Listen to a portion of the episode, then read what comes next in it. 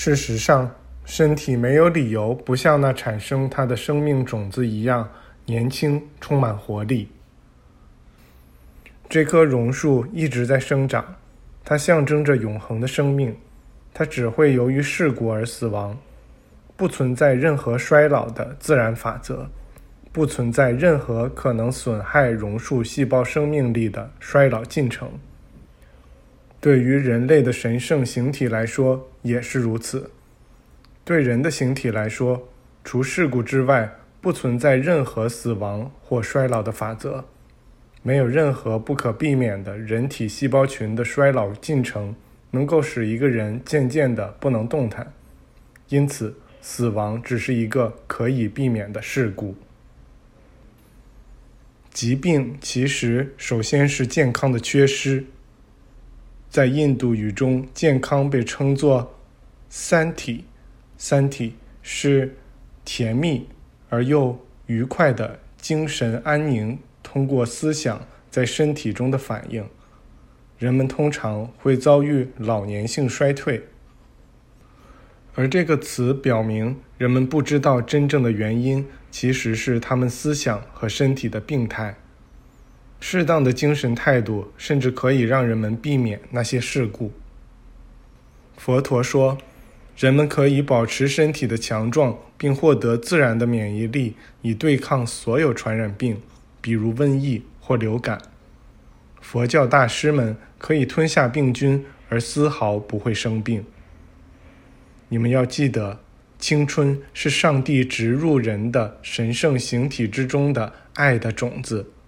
实际上，青春是人之中的神性，是灵性的奇妙的生命，是唯一有活力的、有爱的永恒的生命。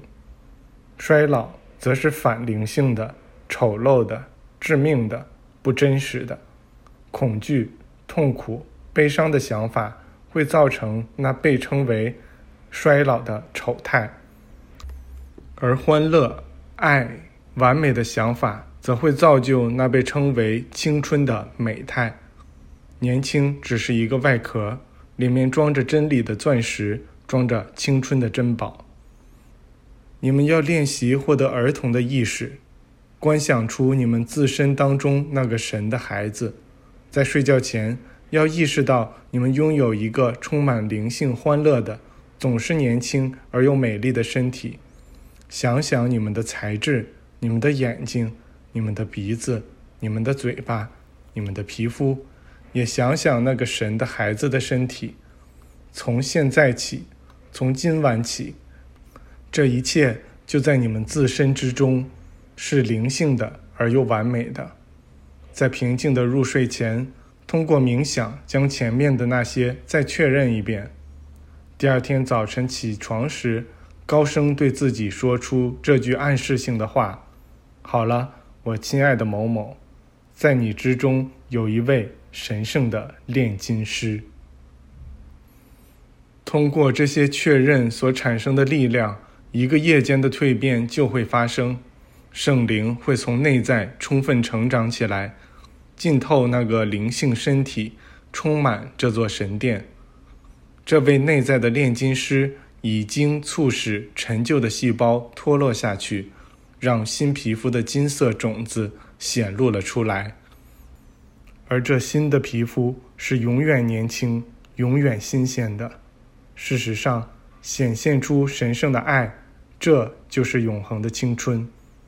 那位神圣炼金师就在我们的神殿之中，不断制造着年轻而又奇妙的新细胞。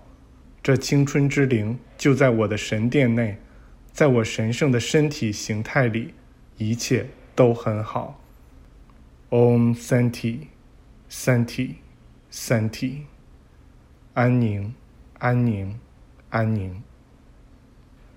要学会像孩子般甜蜜的微笑，一个发自灵魂的微笑就是一个灵性上的放松。